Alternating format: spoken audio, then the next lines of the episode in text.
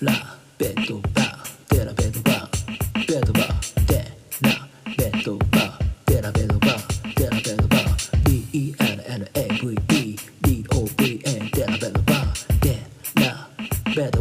de ba ah yeah Hello, everyone. I'm uh, Kelly, the host of the Nigeru wa Hajidaga Dellavedova.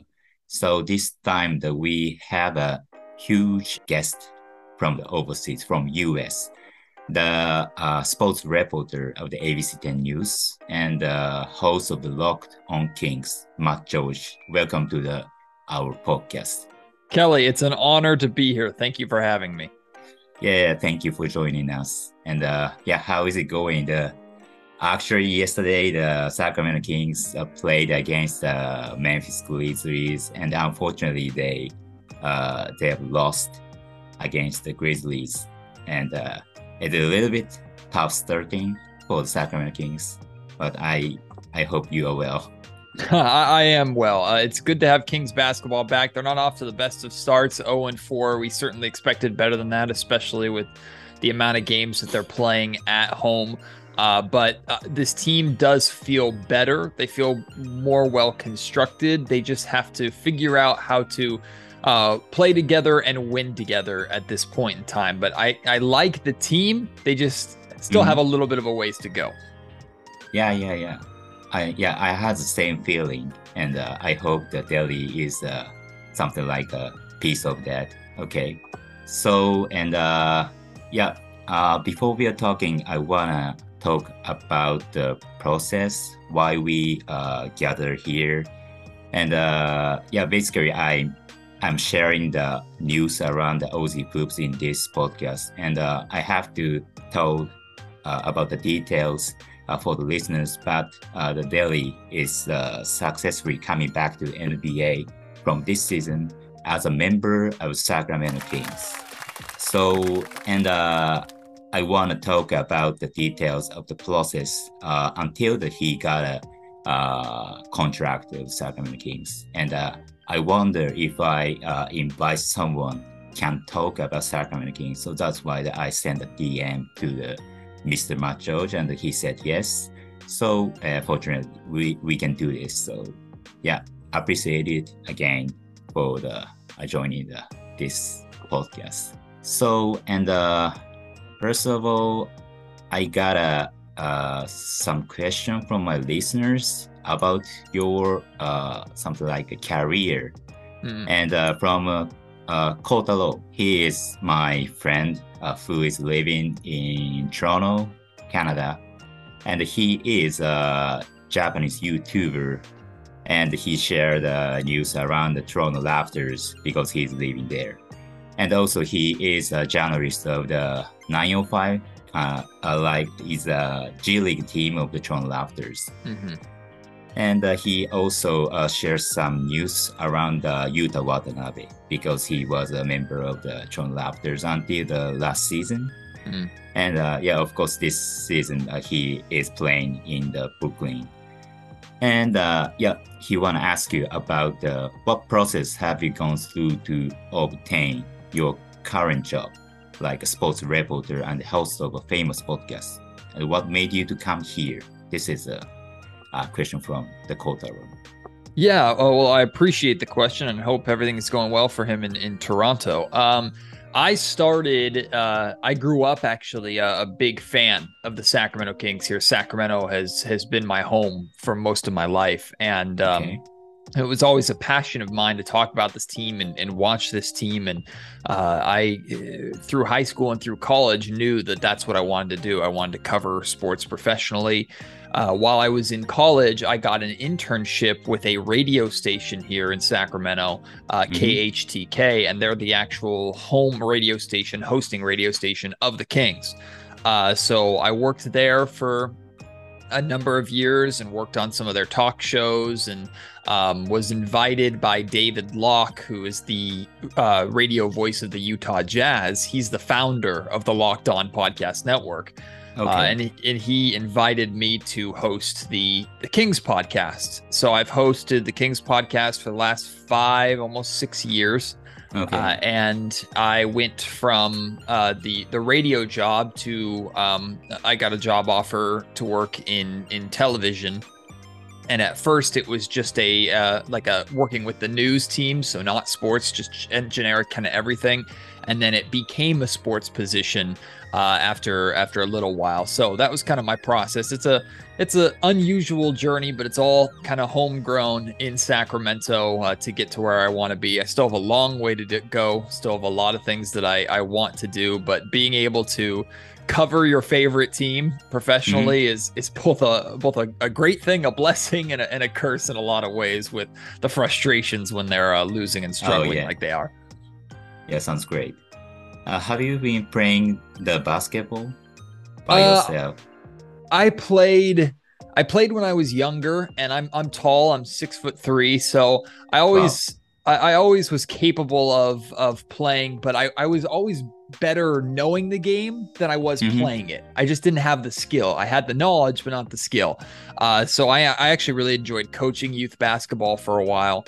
Um, Wow. but a- as a player, I was fine. I like to block shots. I like to rebound. Couldn't score. Couldn't shoot. Um, Mhm. So I, I was just a I, I I was more of a recreational kind of play for fun guy. Played a little bit up until high school or through high school, uh, but from that point on, it was uh, it, it was not great. so I'm, I'm gonna stick to talking about it. Okay. Thank you so much. So uh let's uh can we move to the talking about the Delly? Is it Let's okay? do it. Let's do it. Yep.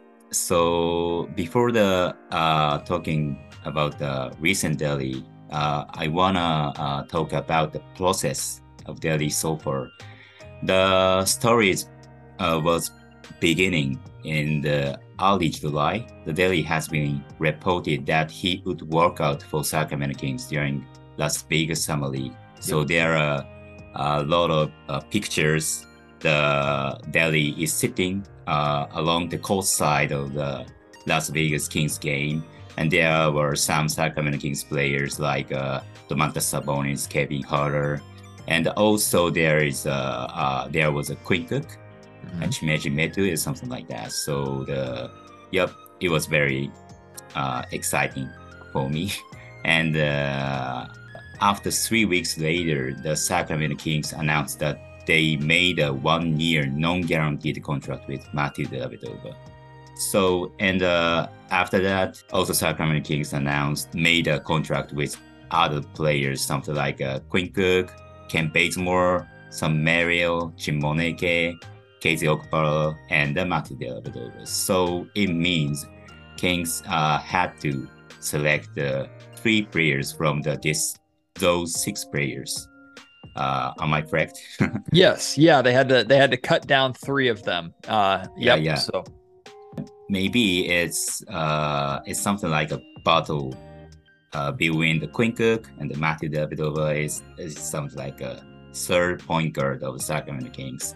So and finally after the training camp and after the all preseason games, the October 15th, the sources told that Delly uh, finally has survived the competition of the training camp battle.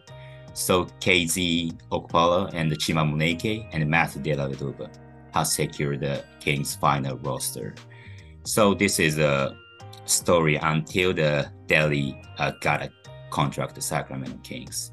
Yep, it was uh, long, uh, about three months for the Delly fans, but yeah, finally he got a contract. It, it was so uh, pleasure for me, and uh, yeah, from here that I wanna ask you about some question around Delly. So first of all, and uh, what was your impression of Matthew Dellavedova before the training camp, before uh, the coming to the Sacramento Kings?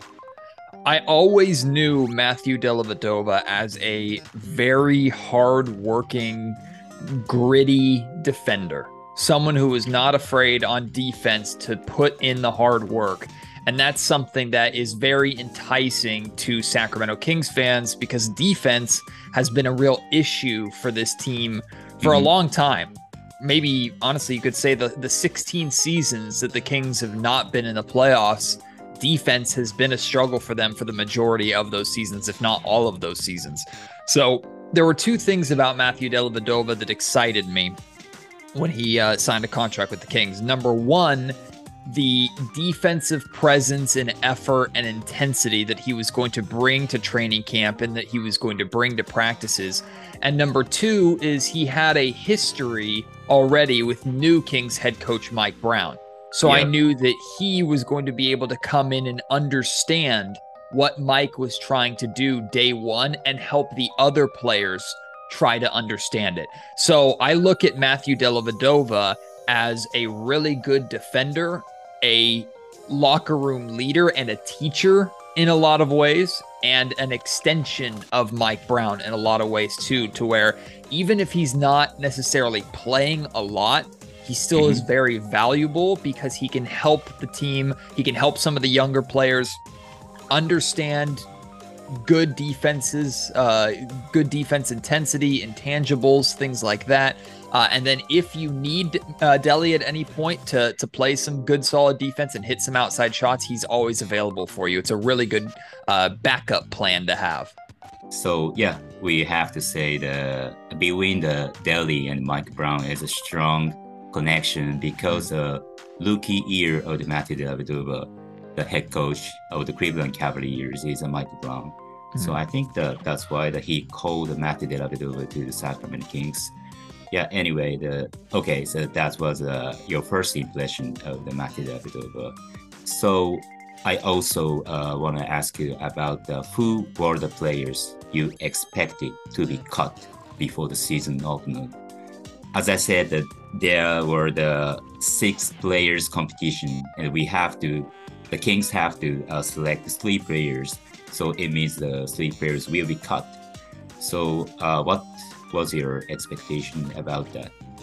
Truth be told, so I expected Sam Merrill to be cut, and he was. Um, I actually initially, when I found out that it was going to be Quinn Cook versus Delly uh, yep. for that final point guard spot, I actually thought it was going to go to Quinn Cook. That this was mm. before we had seen them play because Quinn was a little bit younger. Uh, he'd been in the league more recently. Uh, he spent time with Mike Brown more recently in Golden State with the Warriors. And uh, he was a bit more of an offensive minded, kind of quicker point guard, similar to De'Aaron Fox and similar to uh, Davion Mitchell and how the Kings want to run their offense. So I actually didn't think that Matthew Dellavedova was going to make the team initially. But mm-hmm. as training camp went on and as practices went on and we started to see preseason rotations, we were noticing that Delly was playing and Cook wasn't, or Delly was getting out there first and Cook wasn't. And what I think won Delly the job and, and won um, won him the spot and then won a lot of players and, and maybe a lot of coaches in Sacramento over is not just the defense that he provides, but like I kind of just said, his leadership how he mm-hmm. can mentor and help lead the team and communicate with the team and the experience that he brings from uh, his career to this point. I think that's what ultimately won him the job. I didn't expect him to win it, but I'm glad he did. Yeah. So uh, when the training camp started, the Sacramento Kings announced both Delly and uh, Quinn Cook uh, made a contract, and there are a lot of uh, Twitter comment that maybe the Quinn Cook will be selected and they will be cut. Everybody said. So it, it was. I'm so happy that he uh, finally has been selected, and uh, very curious so the first impression, the Delly is something like a defensive guy, and but the Quinn Cook is a better shooter and offensive player. But uh, when you actually saw him, so Delly on the court, did you notice any differences from the impression you originally had? Yeah, no, I'm sorry. Uh, he his his his three point shot and his outside shot is better than I remembered it. Now he has kind of a, a strange release compared yep. to some of the other players in the NBA, but it works for him, and uh, he he hits it at a, a, comfortable enough rate. And and what I realized from Delly is even though he's he's more on the slower side when you compare him to like a De'Aaron Fox, who's one of the fastest players in the league, Delly was still able to run the same kind of offense despite being a little bit older. Like he he still tried to push the tempo. He still tried Mhm. to play fast. Uh, and he was capable of doing what the Kings needed him to do. That's also what makes him so valuable in my opinion is he's he's a guy that you can just trust. You can trust him to handle his role, handle his job, and in the NBA at times that's that's pretty hard to find. So Mm. seeing that in person, seeing him ask what needs to be done, be told, and then go out there and do it as best as he could in the limited minutes that he had, I think that really stood out to me. Yeah, Delly has been uh, playing alongside uh, LeBron James and the Giannis Antetokounmpo, so it's uh, means uh, he always try to push the tempo. It, it is good for the uh, easy offense for the team. Mhm. Yeah, LeBron and Giannis is a great finisher, uh, like uh, in the transition offense. So that's why that I think that he's good at it. Okay, so so you mean the Delly's impression inside of you has been changed uh, in after the training camp? Yes. Yes, I, I've learned some more things just seeing him in person, and I, I, I, I missed him, you know, because he was out of the league for a little bit. So I, I, I remember how good he was with Cleveland and with Milwaukee, and and how valuable that can be to Sacramento. Okay, okay, it, it is uh, almost same thing. But how do you think about the factor that allowed Delly to stay on the opening roster?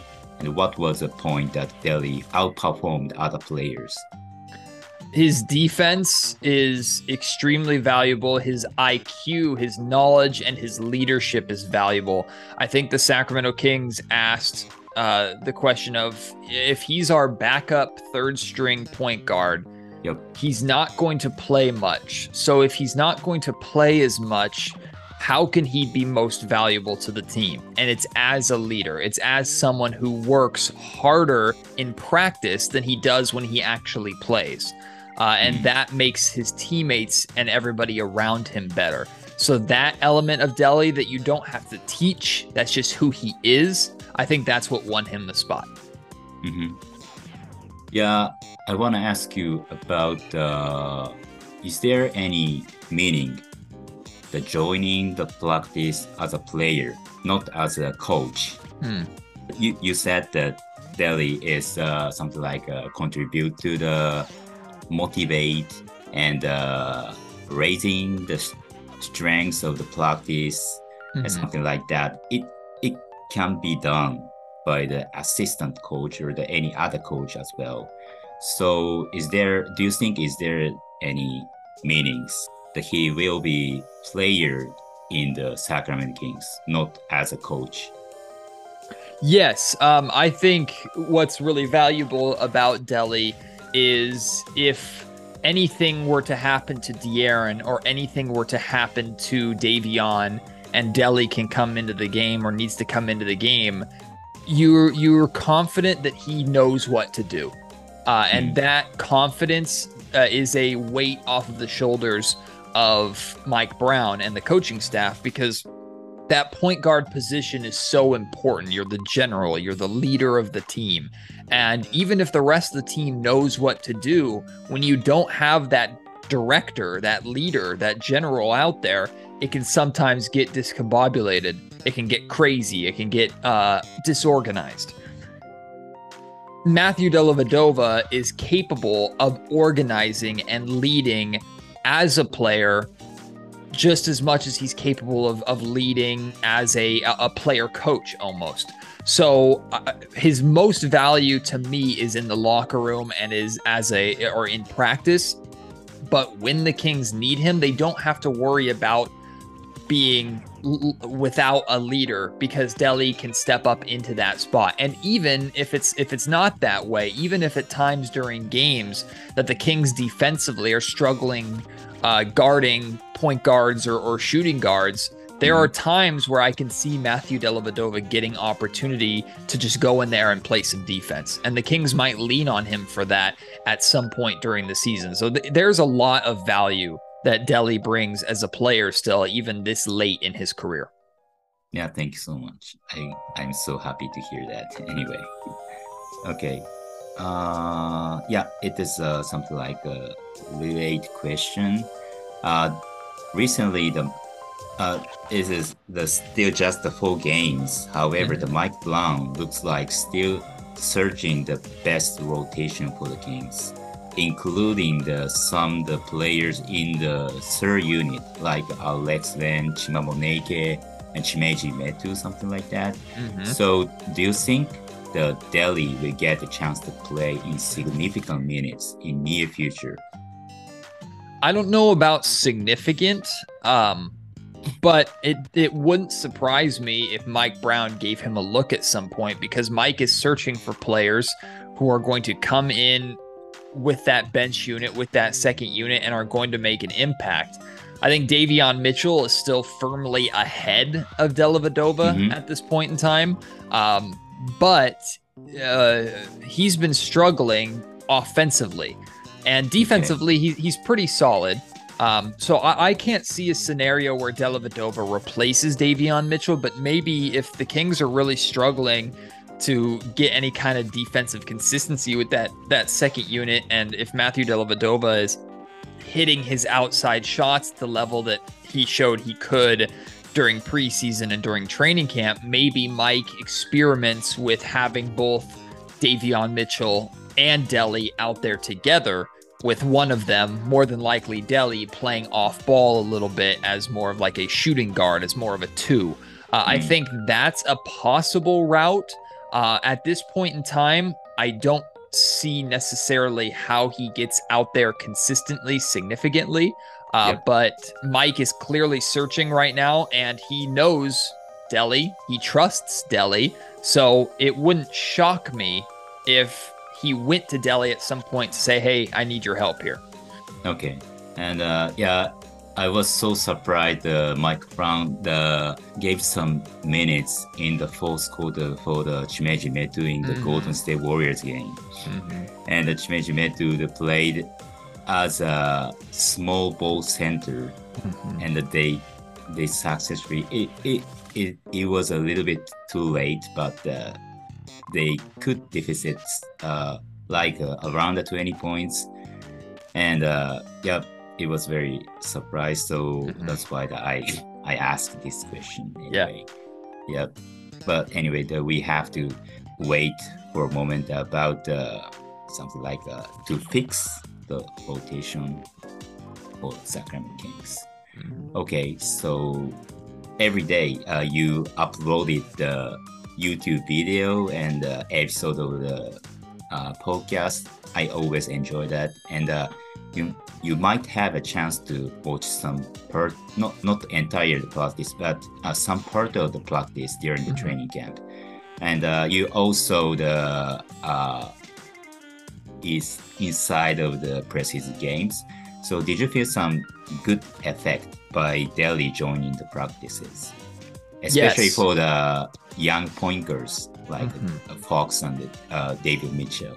Yes, absolutely. Um, to see him in person, to see him guarding De'Aaron at times and guarding Davion at times, and playing with the the intensity that we just expect from Delly. Like it's it's it's not surprising that Delly plays the way he plays. It's what he's done his entire career, and he brought that uh, to practice. Now, I would expect the two Kings guards who are playing in front of him to be better than him, and they were, but he still made them work. And what was really, uh, really fun too is there were moments where after plays he would communicate with them and Mm. chat with them about, hey, here's what you could have done, or here's what I tried to do, here's what I would do if I was trying to defend you in this certain way. It's it's that knowledge that he has, that experience that he has where he can really help a De'Aaron Fox or a Davion Mitchell and say, okay, you did this against me and it worked.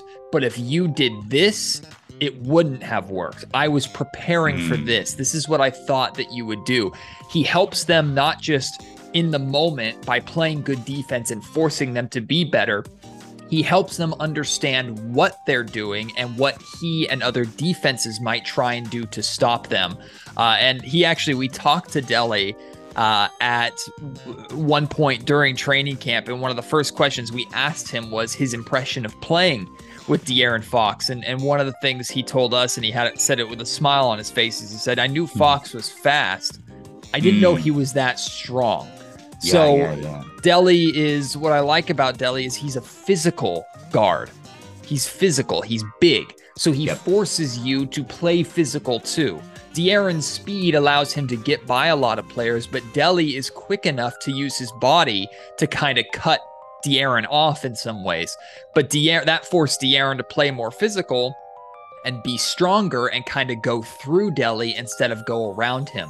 So these are more examples of just how Delly naturally makes his teammates better, makes mm. practices better because of what he brings to the table. You don't have to teach Delly much. You just know what he's going to bring, and that makes your entire environment better. Okay.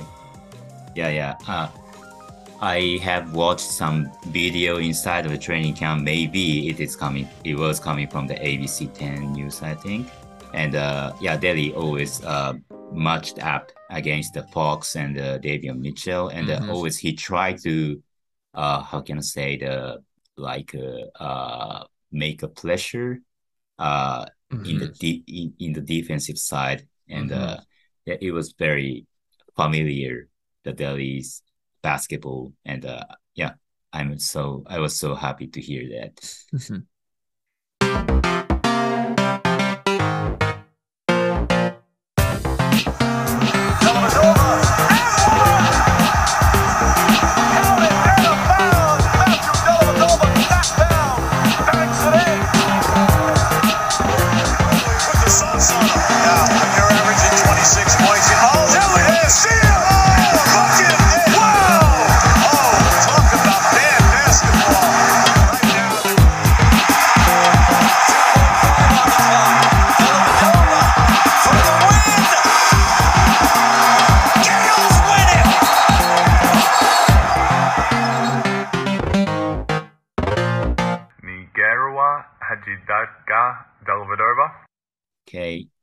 So yeah, if you have had some impressive story around Delly during the training camp or the preseason games, uh, I want to hear about that. Yeah, if you have it. I don't have too many stories from what I have heard of what Delly has done with the Kings, but and, and you might already know this, Kelly, because of uh, how how much you you've studied Delly's career. But when the Kings first signed Delly, I talked to a, a friend of mine, a, a, colleague of mine from from Cleveland, and he yep. told he told me the story of how Matthew Dellavedova, I think this was his rookie year, actually made Kyrie Irving upset. He made Kyrie angry because of how hard he was defending Kyrie in practice. And it's actually one of the reasons why Delly made the roster and then became as important of a player as he was. It's because during practice, when some players kind of like to take plays off and realize, okay, it's not the game, I don't have to go 100%, Delly goes 100%. He gives yep. his all. And that was actually getting under the skin of Kyrie Irving a little bit because Delly is a very disruptive guard. And that's what I like so much about Matthew is it's not that he is good at stopping you from shooting or scoring or around the rim. He'll make it hard for you just to dribble. He'll make it hard for you just to take the ball up the floor. He disrupts you before you can even get into a rhythm. So hearing that story about how Dellavedova frustrated one of the best guards in the league because of his work ethic, that made me a fan of his right away. Mm-hmm. Have you seen the some the same same atmosphere in the Kings practice? Like uh, makes the Fox upset or the Mitchell upset or something. I haven't seen him make anybody upset to this point. I think the, those guards recognize that they that's who he is and they need yep. that from him. So I think they kind of expect it, but it hasn't stopped him from still playing hard. So he he still makes their life as difficult as possible, and I think they respect him for it uh, more than dislike him for it. Yeah, yeah, yeah. Okay. yeah, that that was uh, uh, my favorite episode of the Locked on Kings. You uh, have a guest from the Lock, Locked On Cavs, the the host of the Locked On Cavs, and uh, Yep. talking talking much about the Matthew Dellavedova. So it was rare to hear about uh, hear about Delly a lot in the YouTube channel or something. So that was uh, the most one of the most favorite episodes anyway. And uh, okay, so uh, I want to ask you about the yeah. Actually, the this is my first season to uh, follow the Sacramento Kings, so I'm not so uh, good at Sacramento Kings. So I want to ask you about the pointers, Fox and Mitchell. What are the challenges for two young pointers, Fox and Mitchell, in this season? And do you think that Delly can contribute to the improvement of those players? Well, first off, this this artwork that you've done, uh, whoever you had done the Delly's point guard class is fantastic. so excellent work by you. Um, uh, so two of both Fox and Mitchell, they have different things they need to learn. De'Aaron is a really, really good offensive player. He's a star offensive player. Defensively, there have always been questions, and it's not that he wasn't capable of playing good defense. It's just he didn't always choose to. It was sometimes an effort question with De'Aaron. A lot of that had to do with he's got so much responsibility on offense that he would take plays off on right. defense. And I think Matthew Dellavedova has taught him how he can still be locked in defensively without using too much energy to where he can't be effective on the offensive side. And I don't think it's a coincidence, Kelly, that since Matthew Dellavedova has come to Sacramento, De'Aaron is playing the best defense of his career right now. Unfortunately, Mm. the Sacramento Kings aren't winning, but De'Aaron has looked the most locked in on both sides of the ball consistently as we have seen at any point during his career. I think Matthew Wow. Dellavedova has helped with that. Now, for Davion Mitchell, Davion reminds me of Matthew Dellavedova in a lot of ways because he came out of college and he that's what he does. He just plays really hard defense. They call him off night. Oh, uh, and Yeah, they yeah. call him that because his he makes everybody he guards have an off night. He got that nickname uh, in college. And Davion's defense, very similar to Matthew Dellavedova's defense, we just kind of expect that out him at the, out of him at this point. But Davion needs to be more of an offensive presence. And I think Dellavedova did well over the course of his career, especially with his time with Cleveland and Milwaukee, to where he was that consistent defensive presence, but he was good enough offensively for Hmm. both those teams to keep him on the floor so that it wasn't a drop off. It wasn't like you were sacrificing offense for defense when Delly was out there. And I think that's what Davion Mitchell is trying to develop and trying to learn and find a way to be more consistent offensively. Delly can help both of them uh, in those cases. And I think, uh, like I said, in the case of De'Aaron Fox, he already has. Okay, yeah, the the Fox is uh, so incredible in this season, especially the offensive side. But uh, sometimes I can see the how he uh, try to do the best in the defensive side as well. So yeah, and uh, is, is there any uh, effective from the Delly? It was it was pleasure for me anyway. Mm. Okay, and uh, and uh, this is a last question Mm. about uh, from me. The what are your expectations for the Delly this season for Sacramento Kings? I expect Delly to always be ready so that when his number is called, uh, he will come out and play the way that we expect.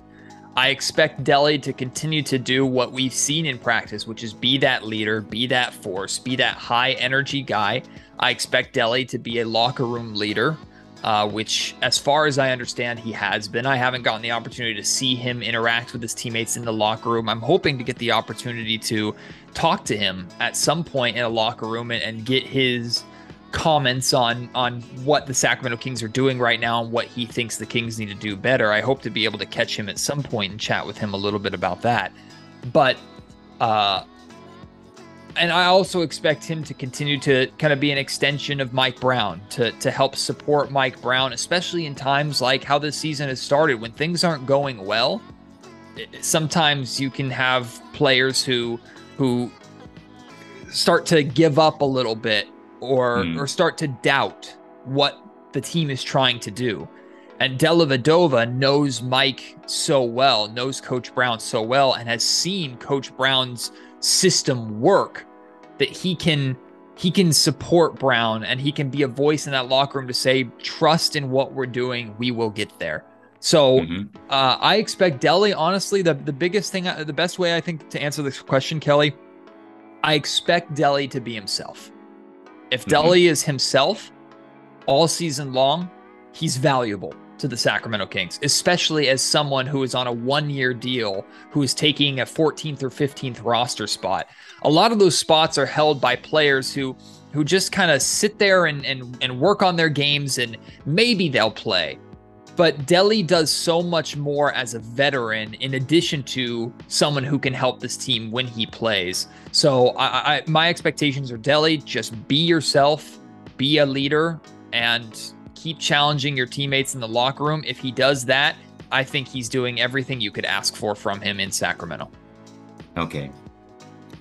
And uh, yeah, I, I'm so uh, looking forward to uh, hearing another episode about Matthew Dellavedova.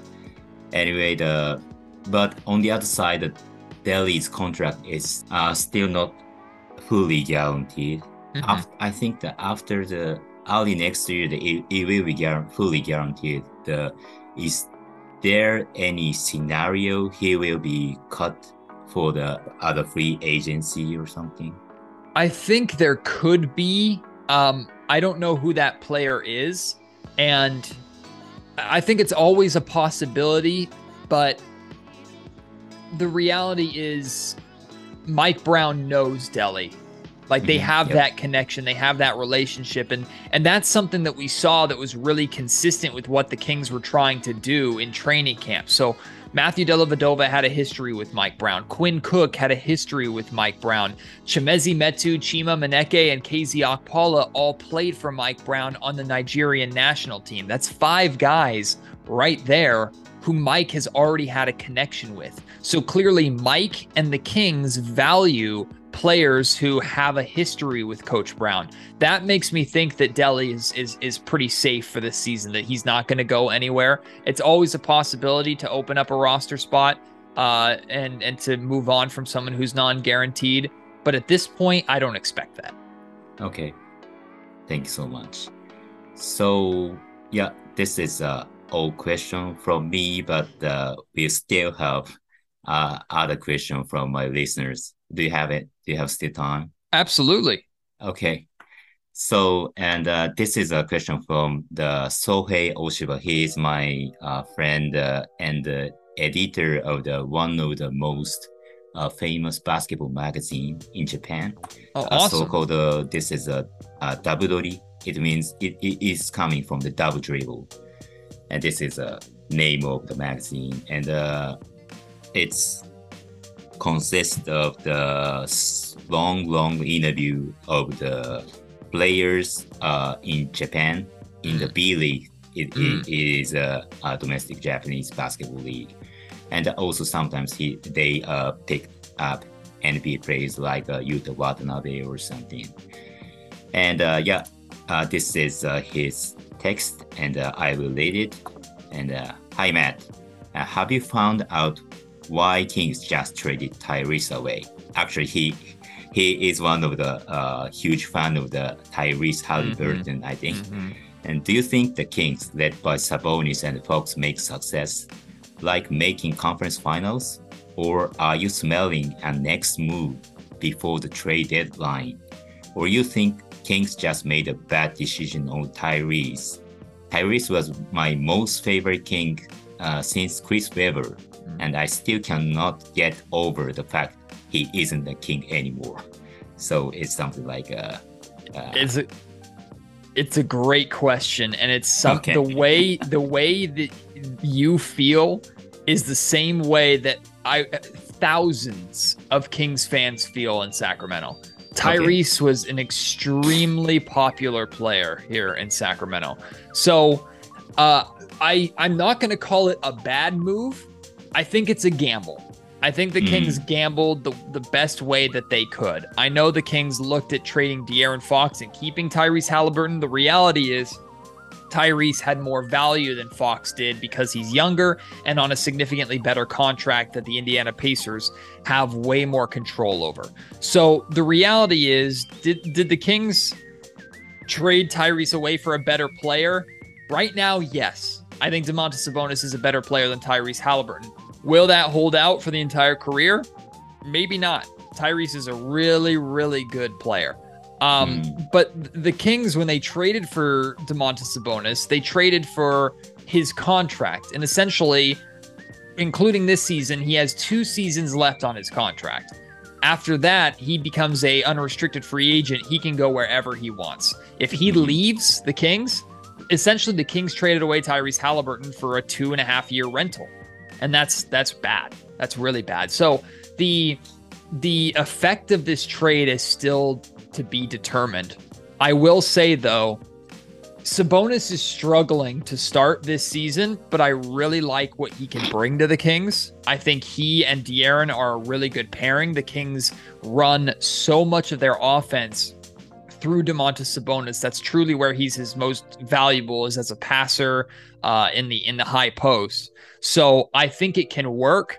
I don't know about making the conference finals. I think that's a goal that eventually the Kings would like to accomplish. Right now, it's just making the playoffs and starting there, and then building enough to want to to get Sabonis to want to re-sign. The Kings are still a few pieces away, I think, from any kind of conference finals run. But as of right now, I'm still okay with the trade. I still believe that the trade can work for both teams because Tyrese is playing great in Indiana, even if the Pacers Yeah, are yeah, yeah. struggling. But the Pacers are they're supposed to struggle. They're they're rebuilding, they're restarting. So uh, I think it's going to be a tough pill to swallow for a long time for a lot of Kings fans. I'm hoping it works out. Uh, but I don't blame you at all for having the, the sadness or the frustration of of the Kings moving on from Tyrese because he was an amazing, amazing guy, an excellent guy to talk to, uh, and he's a very talented player. Mm. Are you still watching the Tyrese games now as well? Not as much as I watch Kings games, of course, but yeah, of course, I pay attention to Tyrese. I'm a fan of Tyrese, and I want to, I I, I want to see him succeed. So Mhm. uh, he, he deserves to succeed, and I know he took the trade hard. He took the trade personally. He wanted to be in Sacramento, and the Kings kind of. Uh, I mean, they, they did what they had to do, what they believed was best, and, and sometimes that means sacrificing a, a young player or moving on from a young player, even if that young player was happy. So I know Tyrese is not happy with the Kings. I know Tyrese wants to make the Kings regret that decision, and he might do that. I'm very much looking forward to the game this season. I, I can't remember when it is. I think it's in December when Tyrese and the Pacers come back to Sacramento because I think Mhm. Tyrese is going to play really, really well. But also, the Sacramento Kings fans are going to give him a, an amazing cheer and ov- ovation because he deserves it. It will be the first time to come back to Sacramento Kings of the Tyrese Halliburton. hmm Okay, okay. Yep. But the Fox is also playing so well Yeah. until the those games. So yeah, that was a positive sign for the Kings fans, I think. Absolutely. Okay. Yep. And uh, other uh, question from the this is uh, Kings fans. Uh, it's I think the name of the Twitter account, Yoshino Rose. Thank you for your letters. And uh, what is your assessment of the GM, the Sacramento Kings, Monte McNair? Basically, I gave him a highly rated, except the trade of Tyrese Halliburton. But there is no announcement of the contract extension yet. Hmm. Is there any uh, something like a negative reason about that? Yeah, it's a, another excellent question. Um, we don't really know. We're we're a little confused as to why Monte hasn't gotten a contract extension. I think he deserves one. I think Mhm. he had a really solid offseason. Now his team is off to an 0 4 start. So maybe the Kings wanted to wait and see the Kings ownership front office. They wanted to wait and see how the team actually performed before giving Monte an extension because uh, this is a results league. But since Monte just hired Mike Brown, I think it would be a mistake for the Kings to let Monte go or to to not extend him. So I believe Monte McNair should be extended. He's a great guy. Uh, and I, I, like what he's doing. I like what he's trying to do. I understand what he's trying to do. I'm hoping for him uh, it works out. Um, but I, a lot of people feel the same way. They love everything mm-hmm. that he's done except for the Tyrese Halliburton trade. That was the one area okay. where they, and I know that was a hard move for him too because Tyrese Halliburton was his first ever draft pick. Tyrese yeah, yeah, was yeah. one of the first moves he made. So Tyrese meant a lot to him and was extremely valuable to him. So if Monte was willing to trade Tyrese, it was because he truly believed in what he was doing. Time will mm. tell, but that was a that was a big move for him as well as for the Kings. Mm-hmm. Is there any deadline for the extension or something? No, it, as far as I understand, no. It's not like the players. Like the players have to have extensions signed by a certain yep, time, yep. or they the, for for front offices and everything. I think they have like a a free reign. So I the expectation is that at some point we're going to hear about an extension this season. But maybe if the Kings continue to play bad, he won't get that extension. I think that would be a mistake by the Kings personally. Uh, but he can, I, as far as I know, he can sign at any time. Okay, thank you. And uh, I think that this is the last question from the listeners and uh, from Talaske. Thank you for your uh, question. And uh, this is something like expectation. How many wins do you think the Kings can get in this season? And what is your expectation for this season? Uh, I think the Kings are, they should be a close to or, or around 40 win team. That was my mm-hmm. expectation from the beginning. And uh, I don't think a 500 team, which is 41 and 41, is, is absurd. Of course, they're off to an 0 4 start right now. So if they're going to accomplish that, they need to figure out how to turn things around relatively quickly here. And they have to have a lot more success at home than what they've had. They've lost their first three games at home. That's not good. So if, if they're going to reach that 40 win or 41 win mark and just be average, they need to defend their home floor better. So um, I still think 40 wins is in the realm of possibility. My expectations for this season were that the Kings were competing for a playoff spot. Now, the play in is technically postseason, but it's not playoffs. So if the Kings make the play in tournament but don't make the playoffs, their drought continues. They're they're the longest drought in the history of uh, of the NBA playoff wise will continue. Uh, and I know the expectation of the organization is that this team would actually play in a legitimate playoff series. So if that's the expectation of the team, that's going to be my expectation as well. That's the standard that I'm going to hold them to. Now, if they don't make it, it doesn't mean it's a colossal failure. It depends on how the season goes.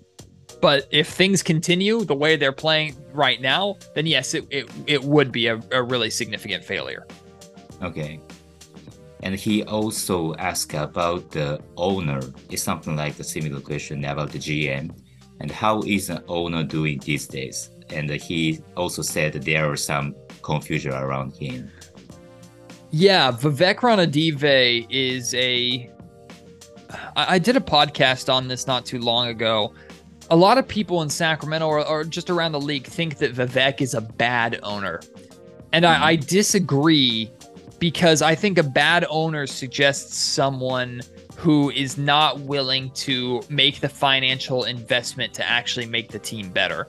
Mm. Money has never been an issue with Vivek. He's always tried to spend money to improve the team.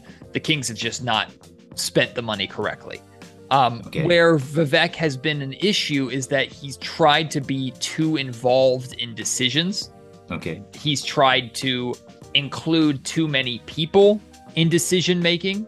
He mm-hmm. gets advice from others who are not his actual basketball staff and sometimes he doesn't allow, or he in the past hasn't allowed his staff to do their jobs. As far as I understand right now, that is not an issue. Monte McNair, the Kings front office, Mike Brown, the Kings coaching staff, They have full power to make whatever decisions they want. Vivek is sharing his opinions, but is not forcing his decisions, if that makes sense. So I think Vivek is doing a better job of kind of standing in the background. I'm just hoping the Kings can actually start to win some games uh, because mm-hmm. of that as well. Because early on in his tenure as an owner, he he wanted to be more hands on than he should have been. Okay. So anyway, the totally the how can I say the environment around the Sacramento Kings organization is the is now the a little bit something like positive feelings or something. Yeah, it's it's better. Mm-hmm, um, better. And and and this summer was more. There was more confidence with how this summer went, but at some point you need to actually get results. You need to actually yeah, yeah, win yeah. games. So that I think we're still all waiting for that, but the environment around the Kings, I would say, is better this season than it was over the last couple seasons. That's for sure. Okay, thank you so much. And finally, the yeah, it was it was all of uh, my schedule has been done, and uh, thank you for joining Matt again. Oh, it was a pleasure. Thank you so much for having me. Really appreciate what you do. Thank you for supporting not just Delly, but supporting the Kings and supporting the league all the way uh, overseas. Like that's a that is inspirational to someone like me uh, who this team is in my backyard this team is in my home and, and to be able to connect with yourself and others all around the world around kings basketball and basketball in general uh, is really cool for me so this was this was an honor so thank you yep uh, actually the i was starting to watch the sacramento kings from this season because of uh, totally Matthew Dellavedova. Mm-hmm. However, the uh, even he doesn't play uh, in the game, it was so interesting for me to watch the Sacramento Kings game in this season. That was so. It means the how the team uh, is so attractive for the people. Mm. I think. Mm. So yep, I will follow the Sacramento Kings uh, from now, and uh, yeah, I hope to have another chance to chatting with you again the, in near future or something. Anytime. And if i if i ever have uh, Dellavedova on I'll, I'll let him know about you guys and i'll uh, i'll make sure you get that podcast so you can hear from him. Whoa whoa whoa. That was great. Thank you so much. Uh, do you, you, have do you have any uh, message for the japanese sacramento kings fans? Uh absolutely you all are phenomenal. You're fantastic. And, and Kelly, maybe you can help me translate as, as best as I can. But uh, yep. they, uh, Sacramento Kings fans around the world are incredible. Um, the support for this team uh, and to, to see how the game has grown, not just for the Kings, but basketball in general around the world is so cool to me. So thank you to you, uh, you Sacramento Kings fans, uh, for continuing to support this team. Thank you for supporting stuff like what I and Kelly do.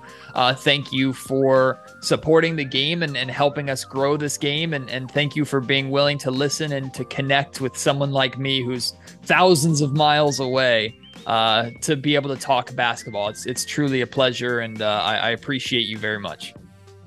Thank you so much. I hope to uh, we will have a first win for this season. uh, I think the next game is against the Miami Heat mm-hmm. in the mm-hmm. home game. Okay. Yeah.